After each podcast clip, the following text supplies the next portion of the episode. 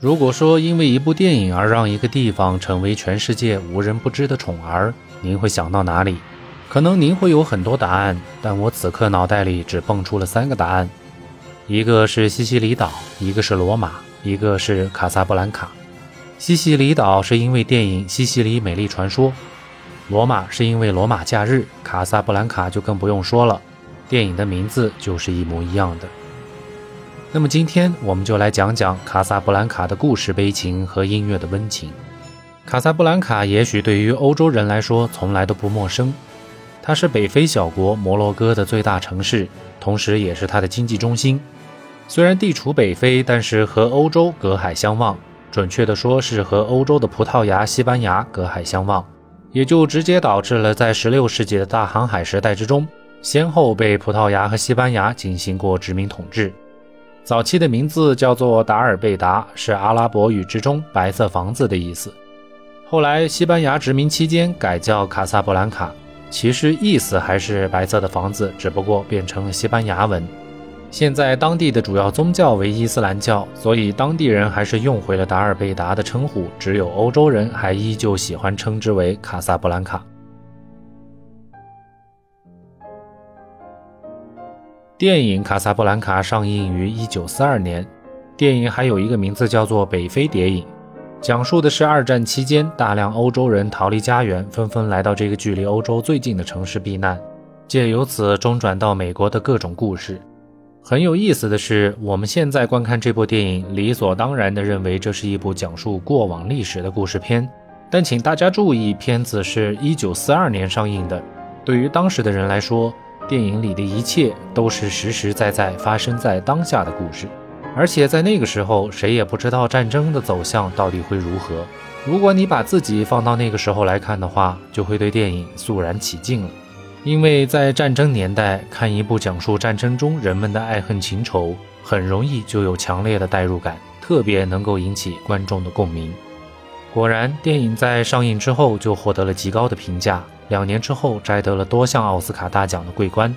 不过，上映后很多观众却表达了一个疑惑，那就是真正的北非在那个时候是处于战区之中的，影片又是如何拍摄的呢？其实，这就是好莱坞的看家绝学——大棚加场景搭建。通过精心制作的道具和场景，再加上合适的服装道具，真实感可以营造到极致。这个优良的传统，至今都仍然被一些学院派的导演保留了下来。最喜欢拍科幻片的诺兰兄弟俩，就是实景拍摄的死忠粉。他们能够实拍的，绝对不用特效，所以在模型和场景的运用上，也可以说是深得这些好莱坞老前辈的真传。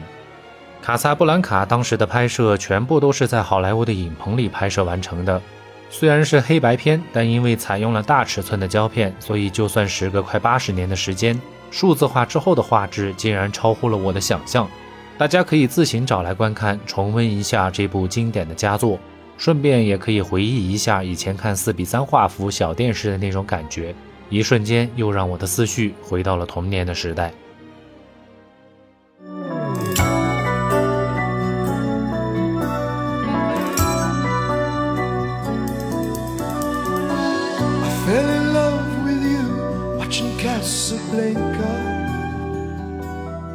提到卡萨布兰卡，不知道有多少人会想起现在大家听到的这首歌，是不是非常熟悉的感觉？但不好意思，这首歌压根儿不是电影的原声音乐，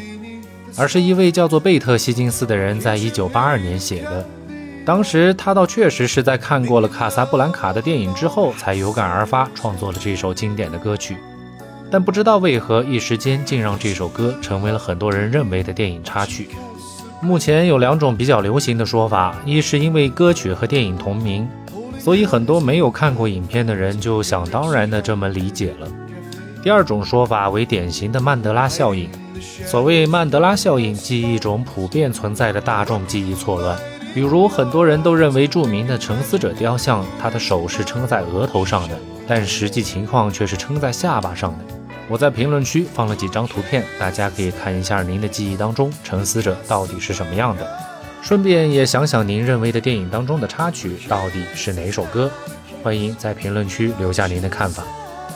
不过这首歌其中的电子音乐元素在上个世纪四十年代还是不存在的，这一点毋庸置疑。所以基本上只能解释为大家记错了，或者干脆单纯的以为比较合适。歌曲《卡萨布兰卡》之所以受人喜爱，是因为它唱出了许多无奈离别的人的心声。歌曲充满着怀旧、追忆、思念和复杂的情绪，情感真挚，曲调优美。它贴切地再现了影片的主题，以至于许多人都认为它是电影《卡萨布兰卡》的主题曲，其实也就情有可原了。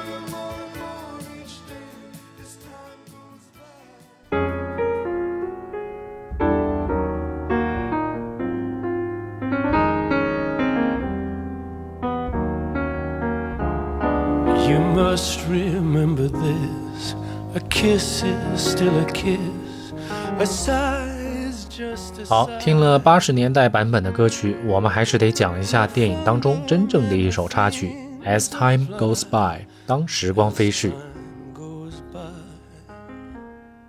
很遗憾，我并没有找到原版电影当中当时由著名黑人歌星杜丽·威尔逊演唱的版本。我只好找来了一个相对比较接近的爵士风格的版本，由七十到八十年代美国红极一时的歌星布莱恩·费瑞演绎。其实严格来说，这首曲子也不能算是电影的原创歌曲，它是一九三一年一部现代歌剧当中的曲子之一。但直到电影《卡萨布兰卡》使用过之后，歌曲才一举成名，成为了一首和电影一样家喻户晓的作品。其实我相信大家听到这里也早已反应过来，这首歌大家肯定也是耳熟能详的，它被无数人翻唱过，甚至包括国内的歌手王力宏。这首曲子采用了爵士乐的 Walking Blues 的方式来演绎。Walking Blues 其实就是行走的蓝调的意思，节奏上通常比较欢快，就像是一个人高兴的行走当中还在演唱一样。所以这种曲风在上个世纪二十到六十年代美国的酒馆里很常见，也深受普通听众的喜爱。